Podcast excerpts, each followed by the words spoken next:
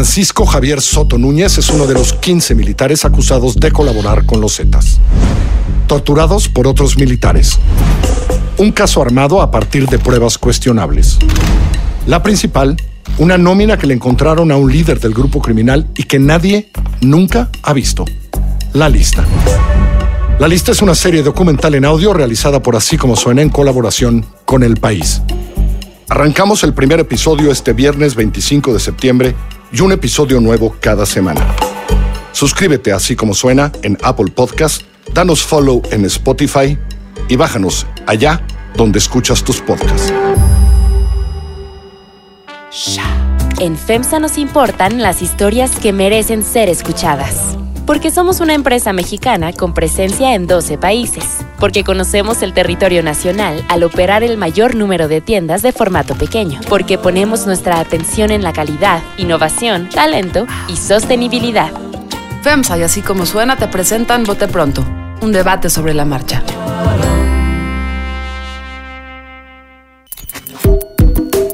Bienvenidos a Bote Pronto, es martes 22 de septiembre cuando estamos conversando. Esto dura como siempre toda la semana. Gracias por acompañarnos.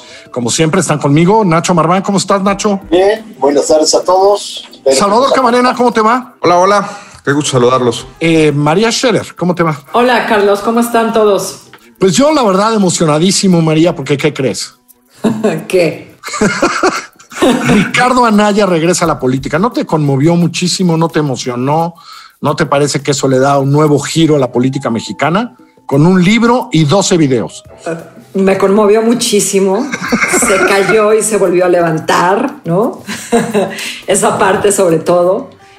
bueno, pues sí, eh, un libro y 12 videos de cada capítulo del libro. No, no estoy seguro que haya, no estoy segura que haya aprendido algo de esa campaña que perdió Carlos. Y además el tono del video, ¿no? Eh, rígido, frío, como pues no, no, no, no veo una Naya que haya aprendido nada.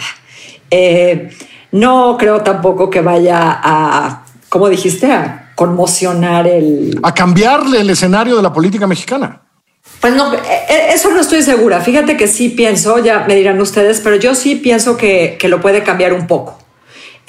por lo menos que lo va a sacudir, porque sí estaba como pues lo hemos dicho, ¿no? Como adormecida la, la oposición, no creo que Anaya eh, e, es el líder que la oposición estaba esperando para que viniera a arrearla. Y además hay varias figuras con cierto peso, ¿no? Con, con, peso local por lo menos, que pues no les va a parecer nada, nada simpático que Anaya haya terminado de reflexionar después de dos años y que ahora venga a quitarles pues el pedacito de, de poder que, que tenían o que quieren conservar. Entonces creo que sí va a haber eh, reacomodos. Eh, vamos a ver de, qué pues de qué envergadura, ¿no? De qué tamaño. O sea, te refieres, por ejemplo, pues en el PAN hay una bola de gobernadores que quieren hacer cosas, en MC está Enrique, está Enrique Alfaro, ¿no? Que, ¿no? que no eran tan fuertes en el 18, eso te refieres, ¿no? Exactamente, eso, esos gobernadores que están ahí queriendo mantener el, poder que tienen y que quieren conservarlo eh, más allá del 2021, pues no van a decir, Ay, qué bueno que ya llegó Anaya a pastorearnos, ¿no? Salvador, Tú y yo escribimos hoy sobre Ricardo desde diferentes lugares. Eh, te pregunto la mía, ya que y luego hablaremos de la tuya, pero me sorprendió mucho la ausencia del logotipo y el nombre del blanquiazul. ¿Tú qué sabes? ¿Anda peleadón? ¿No lo quieren? Eh, ¿Es estrategia? ¿Por qué no existe el PAN, que fue su partido, en nada de lo que ayer nos dijo Ricardo Anaya? Carlos, yo creo que la reaparición de Anaya nos muestra lo aburridos que estábamos con la voz omnipresente del señor presidente de la República, don Andrés Manuel López Obrador. En un panorama donde durante tres días no hay más que eh, escena deplorable tras escena deplorable, perdón el trabalenguas, de ese plantón en Juárez Paseo la Reforma, de las casas de campaña, eh, tiendas de campaña vacías. Eh, eh, o sea, si, si algo quisiéramos, creo todos, es un debate vigoroso, unas posturas muy elaboradas de distintos ámbitos, de todo el espectro ideológico. no, no censuro para nada a los señores de frena, estos señores que pusieron esas casas de campaña muy bonitas, pero muy deshabitadas. Pero lo que uno extraña es que precisamente tuviéramos tres días platicando de cómo esas casas de campaña son pues una ilustración inmejorable de cómo no existe una oposición en México que tenga algo que proponer. Y en eso llega el video de Anaya y bueno, este, parece que eh, era como agua de mayo, esperando eh, ahí las, siembras, el agua para florecer más adelante. La verdad que, que, Anaya parece muy solito, como bien dices tú en tu columna, no, no, no con el pan, porque creo que no ha hecho la tarea, que sería mi argumento. Anaya, qué bueno que nos dice que va a regresar, para empezar, ¿qué necesidad tenía? Pues él es rico, su familia es rica y ya le dieron dos o tres llegues en el sexenio anterior que él ya sabe lo que es ponerlo contra la pared y lograron este, descarrilar su campaña pequeñita que hizo. Pero sí, algo de eso que no logró se debió a que le echaron toda la maquinaria de la PGR en su momento. Anaya regresa solo porque está solo porque por supuesto que no puede llegar al PAN y tocar la puerta. Pues hay senadores que le deben la chamba, como el colega de Sonora, pero, pero ah, lo que yo digo es que tiene que hacer un mea culpa y tiene que presentarnos sus argumentos de en qué la regó. ¿Qué no comprendió una persona tan inteligente como él del momento político que vivíamos 16, 17 y 18, esos años en donde él tuvo un crecimiento este, espectacular para luego tener una caída igualmente de eh, formidable. Mm, mm, así como subió, terminó en el suelo. Anaya creo que es, ya lo sabemos, un tipo disciplinado, metódico, un tipo que puede articular algo y seguramente su libro será de alguna forma interesante. No va a llegar muy lejos, creo yo, si no nos dice antes por qué no supo negociar políticamente, por qué terminó dividiendo el partido Acción Nacional, por qué terminó aganallándose el presupuesto para promoción personal, por qué fue el come solo que terminó así, como dices tú, Carlos, solo en la campaña y regresando solo en un video de los que a él le gustan, solo.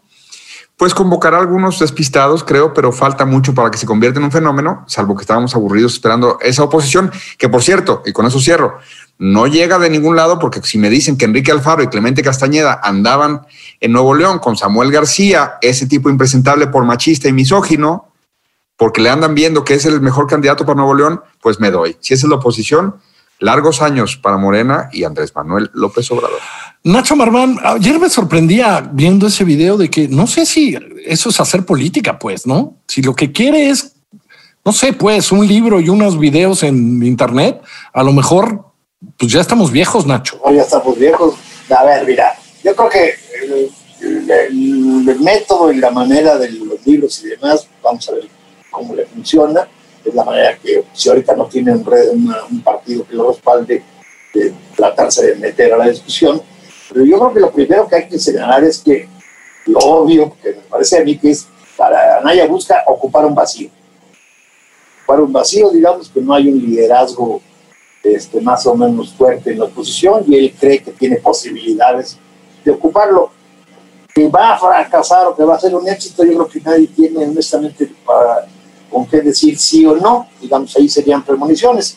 Lo que sí creo yo es que tiene más posibilidades de los otros que andan ahí eh, rondando en la medida en que tiene un reconocimiento de nombre importante y como lo señalabas tú en tu columna, finalmente tuvo 12 millones de votos, que no se dice tan fácil, ¿eh? por más que le haya ido mal. Pero en esa medida tiene mucho más posibilidades que un Marco Cortés, que el propio Alfaro Corral, se ven muy chiquitos comparado con esto, y ya no se diga los Claudio X, este, Gustavo Diollos, que intentó posicionarse, o los inminentes intelectuales que decidieron hacer política, ¿no? En ese contexto de, de pequeñez, pues creo que tiene un cierto respaldo. Este, solo acompañado, pues siento que lo que anda buscando primero que nada es arrimarse a sus volantes y con una ruta muy clara, una ruta de primero voy a ser diputado, no lo dice, pero eh, evidentemente para lo que él plantea, ese, es el camino. Y ahí la pregunta es, ¿con el PAN o con un PAN eh, eh, en alianza? Esencialmente con Movimiento Ciudadano, con Movimiento Ciudadano sería. Entonces, pues lo primero que tiene que construir es que sea creíble o que sea invitado a una candidatura en, en esas condiciones. Ahora, se los pregunto a los tres, porque todo el mundo asume que diputado, ¿no creen que podría animarse en Querétaro? Querétaro es súper panista, siempre ha sido. Veía yo por ahí una encuesta que creo que es el único estado en donde todavía eh, de, de, los que vienen donde el pan sigue arriba, ¿no? Ninguno de los tres piensa que puede animarse a hacer Querétaro. Pues eso se rumoraba hasta hace poco, ¿no? Porque Anaya está regresando desde hace un año, está regresando desde hace un montón de tiempo, ¿no? Finalmente regresa y lo que, y, lo que yo recuerdo que se escuchaba todavía hace unos meses era eso, Carlos, que la plataforma para, para llegar a la, a la candidatura a la presidencia de la República era la gubernatura de Querétaro, que además pues seguramente se va, se va a quedar con ella el PAN, independientemente del candidato, ¿no? Con Curi, pero no, no veo por qué no podría ser con Anaya.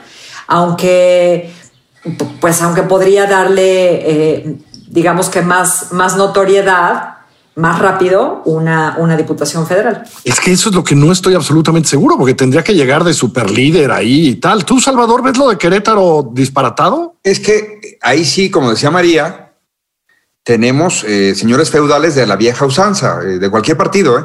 eh no estoy, Dios me libre de hablar mal yo de los queretanos, tan propios ellos.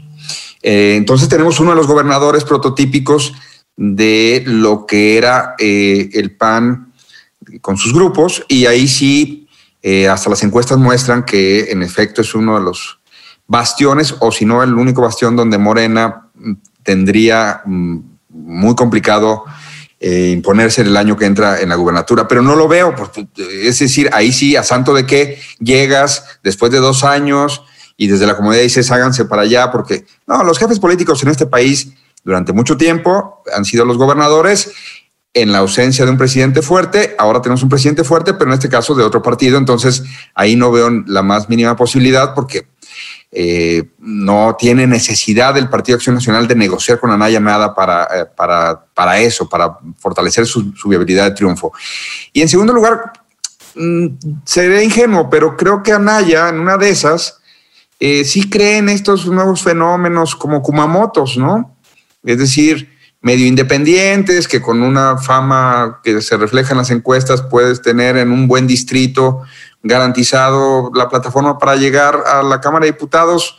Eh, y, no estaría mal, pues, o sea, es un camino no exento de, caballazos por parte otra vez del gobernador de Querétaro, que es el jefe político de esa plaza, pero pues que se le puede imponer la voluntad a partir de hacer sumas y restas, como nos enseñó alguna vez María Las Heras, de en este distrito ha ganado el PAN consistentemente, se puede colar como independiente al hacerle como una maniobra de Juanito a la inversa, pues él sería su propio Juanito, quitándole al PAN las posibilidades eh, sin ser panista. No sé, es uno de los caminos, pero va a estar interesante y va a estar interesante que vaya proponiendo videos de algo que él dice que también es cierto con criticar al presidente López Obrador no se gana nada, como hemos aprendido quizá algunos en este año 10 meses, pero no han aprendido pues muchos como los que mencionaba el señor Nacho Marván. Nacho, ¿qué, es más importante a final de cuentas? Eh, o sea, ¿o ¿dónde puedes lucir más? A ver, Recuerdo el ejemplo de Fox, que fue gobernador de Guanajuato cinco minutos y se puso a, a, a hacer campaña para ser candidato presidencial. Desde diputados, de diputados que seguramente una cámara que estará en manos de Morena, Nacho, ¿de dónde es más fácil construir un proyecto? Eh, a ver, primero te, te digo, lo, lo, que él transmite, por pobre que sea su mensaje, son aspiraciones nacionales, ¿eh? Y para ser candidato a gobernador de Querétaro tiene algunos impedimentos.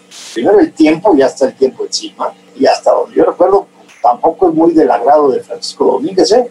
Tampoco ahí había una serie de rebatingas y, y de problemas. Entonces, no lo veo yo, digamos, por lo que transmite, por lo que dijo que va a hacer y demás, esté en su mira este, llegar a la candidatura de, de Querétaro, que le daría una plataforma más o menos sólida y recursos también para promover una, para promover una candidatura.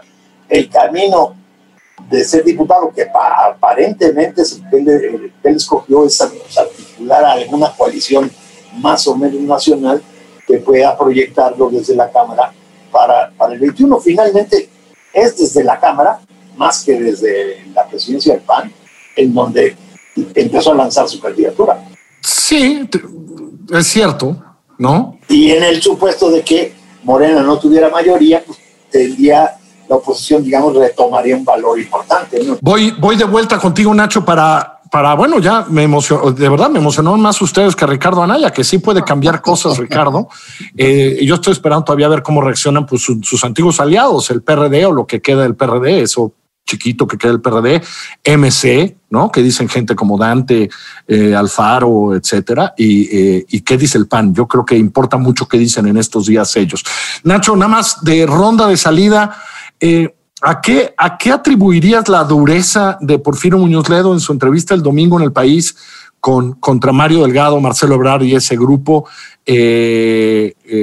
más allá de, de porque Porfirio tampoco es, ha sido siempre así, digamos, ¿no? Porque sí es durísimo, ¿no? Y, por cierto, la respuesta de Marcelo hoy es interesante en la mañanera. Pero ¿a qué atribuyes que esté, que, se haya puesto tan duro con sus contrincantes? Mira, lo, que se ha hecho de ejercicios de números y demás, parece que no lo favorecen de nada. Lo que te dicen incluso los encuestadores es que particularmente entre los jóvenes ya no lo conocen ni le importa a nadie. Entonces yo sí creo, conociendo a Porfirio, la reacción tan dura pues trae un ego muy herido, ¿eh? muy, muy herido. ¿Puro ego, Salvador? No, no, este también es posicionamiento. Es decir, Pablo Boregar logró una de las mejores entrevistas eh, a Porfirio. Imagínense que lo han entrevistado. Creo que este, Francisco, Sarco ya lo entrevistaba a Porfirio. este, Entrevista es un decir, Salvador, si te deja hablar. ¿No? Exacto, ándale. Además hay que estarle arrebatando la palabra porque luego se va al siglo XIX y no sé qué cosas. Entonces uno dio nota, eh, se posicionó, le contestó Marcelo. Eh, además no dijo cosas demasiado lejanas a la realidad, sobre todo cuando señala a Mario Delgado como solo un apéndice del señor Lebrar. O sea, eso ya digo, por Dios. Eh, entonces yo creo que uno pues, avanzó sus fichas para lo que le sirva, como decía Nacho luego, para, para quizá este, negociar una mejor, una derrota con, con, más elementos, pero de que le puso sabor a una contienda que estaba demasiado cantada, en donde al que habían golpeado era Gibran, que pues, como ya vimos en las encuestas no representa ni a sus lectores de la columna Milenio. Eh, en fin, tenemos ahí dos días también con eh, la sal y pimienta que le puso Porfirio pero con elementos que hablan otra vez de un partido morena que no logra definir qué es. Oigan, de Porfirio decimos mucho que estuvo en el PRI y en el PRD, y Marcelo también. Marcelo estuvo en ese partido que inventó como dos años, ¿no? ¿Cómo se llamó ese? En el sí, Centro Democrático. Yo fui fundador de ese, así que más respeto, por favor. yo era reportero, yo era reportero de proceso y fui al anuncio de ese partido, creo que en la del Valle fue. Entonces, ¿qué tan, ¿qué tan de Morena serán los de Morena eh, o se sentirán los de Morena cuando gane Mario Delgado? No sé. Yo, yo creo que Porfirio tiene un punto y creo que mal que bien, este, en todo caso, venderá cara a la derrota. Pero olvídate que si PRI o no PRI, Porfirio tiene ahí una constante de que ha apoyado candidaturas disidentes de partidos y él nunca ha podido ser un candidato bien posicionado trabajó para el ingeniero Cárdenas y luego quiso disputarle al ingeniero Cárdenas en el PRD de la candidatura y realmente quedó en ridículo y se fue al par. Este, más bien por ahí van las... Es decir, el problema de Porfirio es... Pero, pero a ver, Nacho, y mi pregunta, a ver, María, porque el problema el problema no es un problema de Porfirio, porque Porfirio representa un grupo y eso está claro, representa el grupo de Berta Luján, eh, representa a ese grupo que podríamos llamar los más duros entre los morenistas, eh, que, que, que, están muy claros que no quieren a Mario por lo que representa con Marcelo, por las broncas allá adentro. Yo más allá de un problema de, de, de Porfirio es un problema dentro de Morena, ¿no, María? Y que esos insultos pues se van a pagar, ¿no? Pues mira, Voy a contar algo personal, pero creo que eh, pensé mucho en eso cuando leí esa entrevista eh, de la que habla, ¿no? Alguna vez en una discusión, teniendo una discusión política con mi padre, eh, y él estaba en una posición así muy, muy, pues muy firme, digamos, ¿no? Yo, yo, yo, le, yo le preguntaba que por qué y me dijo algo así como, hijita, a estas alturas lo único que me queda es mi intransigencia. Y yo creo que es el caso de Porfirio, ¿no? Lo que le queda es su intransigencia. Él está jugando por dos duros y tiene que tirar a matar. Ahora, creo que él ya tiene este espacio, pues Porfirio ya tiene su lugar, ¿no? Haga lo que haga. Entonces, ni siquiera estoy seguro que él personalmente vaya a pagar, ¿no? Habrá quien tenga que pagar y será una cosa entre, entre grupos o entre facciones. Él Personalmente no estoy tan seguro. No, yo creo que él, si pierde, va a acabar este, ahí en la Cámara de Diputados, etcétera, porque generalmente así debió. digo, o sea, lo que eh, le den chance de reelegirse, que ya se puede. Él termina el año que entra. ¿eh? Sí, pero pues a lo mejor también está jugando a ver si se reelige y tal. O algún homenaje más, porque esos le gustan también ah, de- después de tantos años. Nacho, mil gracias. María, Bueno. mil gracias. Que les vaya muy bien. Salvador Camarena, mil gracias. Gracias a ustedes. Por cierto, eh, lo digo porque creo que vale la pena leer eh, en, en Mexicanos contra la Corrupción y en el país la nueva investigación sobre espionaje ahora de parte del equipo de Miguel Ángel Mancera contra sus adversarios políticos. Está bueno y ya se lo dijimos al principio, lo repetimos este viernes en el país y en así como suena la lista. Y vote pronto, como siempre, en así como suena.mx y donde usted le guste escuchar sus podcasts. Que le vaya muy bien.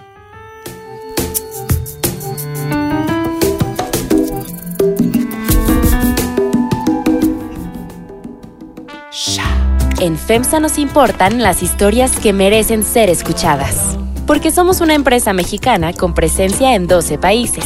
Porque conocemos el territorio nacional al operar el mayor número de tiendas de formato pequeño. Porque ponemos nuestra atención en la calidad, innovación, talento y sostenibilidad. Así como suena y FEMSA presentaron Vote Pronto, un debate sobre la marcha. Así como suena, es una producción de puro contenido. La dirección editorial es de María Scherer. La producción ejecutiva, Giselle Ibarra. Producción, diseño sonoro, mezcla y música, ahí, en nuestra casa, en la casa de nuestros socios y aliados BHD Studios. Yo soy Carlos Puch, quien trabaja con todo este equipo y le presento cada semana nuestras historias. Estamos en así como suena.mx, en Google Podcast, en iTunes Podcast, por supuesto en Spotify y siempre en Himalaya.